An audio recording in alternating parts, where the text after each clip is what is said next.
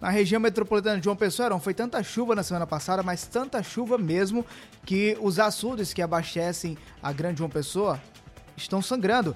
Leonardo Abrantes, da redação do Portal Mais CB, é quem informa. Boa noite, Leonardo. Boa noite, Heron. Boa noite, Walisson. Boa noite, ouvintes da Hora H. As chuvas fortes registradas nessa última semana na região metropolitana de João Pessoa aumentaram os volumes nos açudes que abastecem a Grande João Pessoa.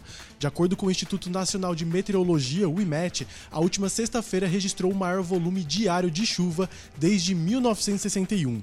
O relatório divulgado pela AESA, Agência Executiva de Gestão das Águas, na Paraíba, aponta que os açudes de Gramame, Mamuaba, no Conde e marés em João Pessoa superaram o limite de 100% da capacidade de armazenamento. Ainda de acordo com a ESA, em todo o estado paraibano, 15 reservatórios estão sangrando, enquanto 80 operam dentro da normalidade.